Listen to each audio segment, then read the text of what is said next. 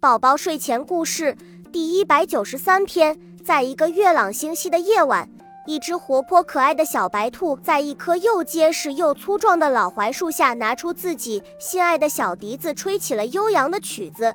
这婉转的笛声传到了小动物的耳朵里，森林里的花草树木都沙沙地响了起来，好像是小白兔的乐队呢。萤火虫们提着自己的小灯笼，给小白兔照亮。高贵的孔雀小姐们都撑开了屏，好像在给小白兔伴舞呢。大槐树下成了一个闪亮的大舞台，小猫咪也不像平时一样喵喵喵的叫了，更没有心情捉可恶的小老鼠了，睁着蓝宝石的大眼睛。